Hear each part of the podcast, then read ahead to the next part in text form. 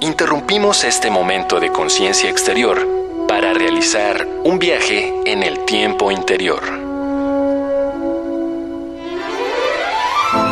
A ese libro inolvidable. A los días en que paseabas por el campus.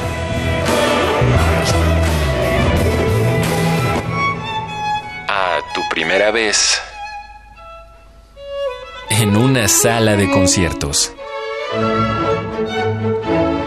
Cada pieza musical suena a un momento inolvidable. Escuchar es volver a vivir. Radio UNAM presenta Primera temporada 2019 de la Orquesta Filarmónica de la UNAM, desde la Sala Nezahualcóyotl del Centro Cultural Universitario.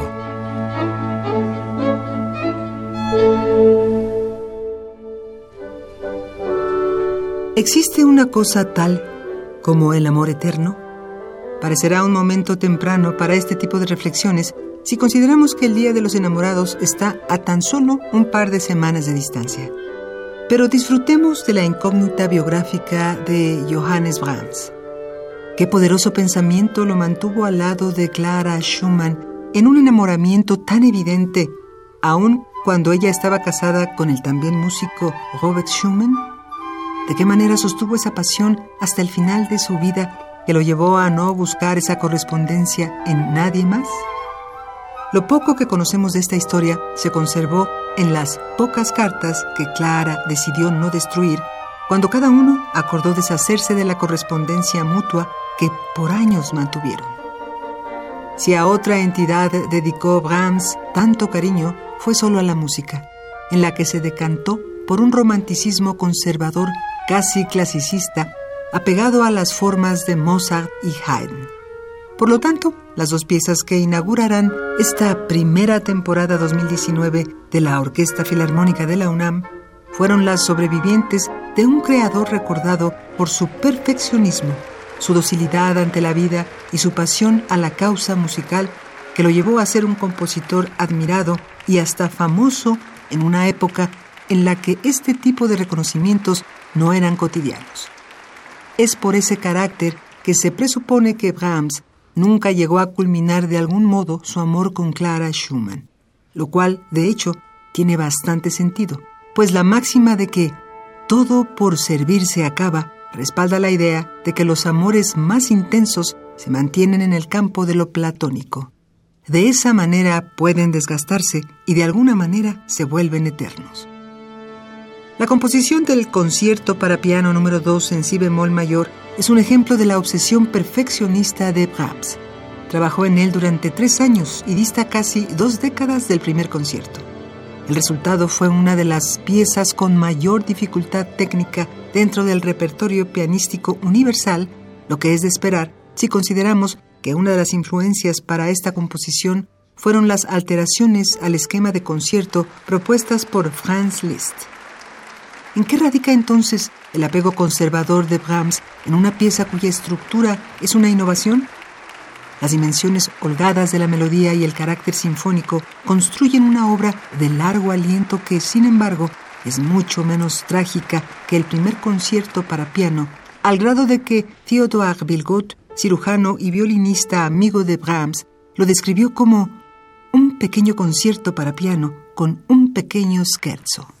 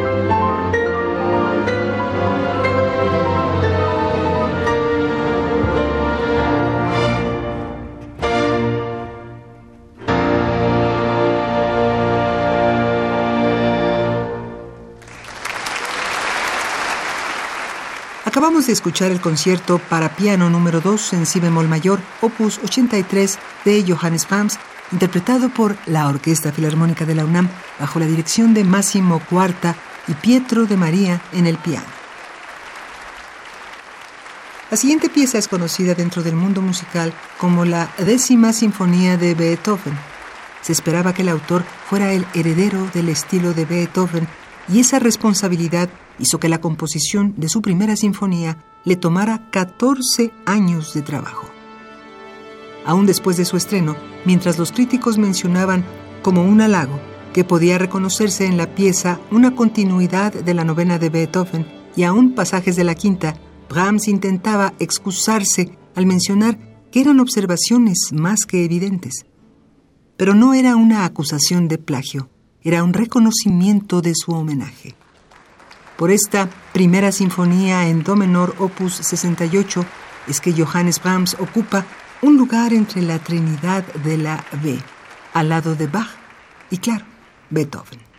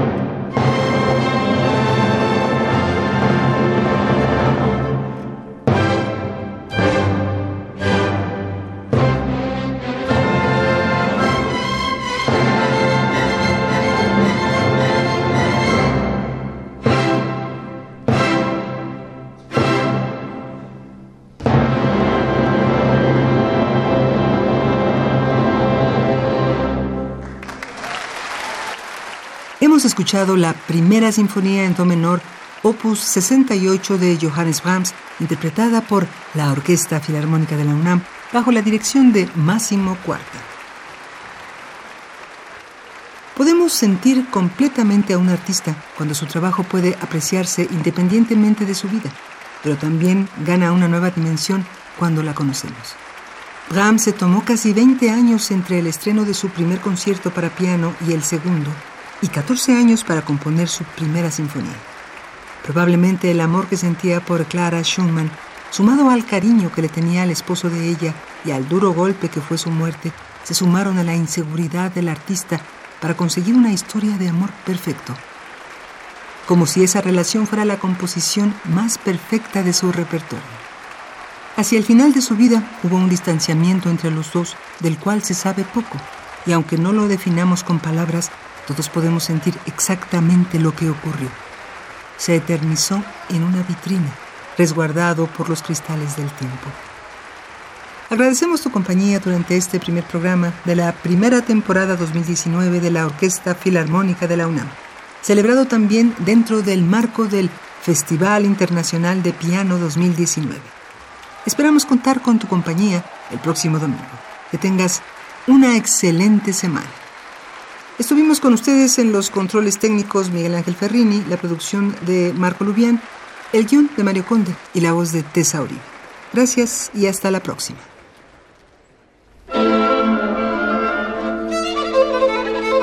Escuchar es volver a vivir.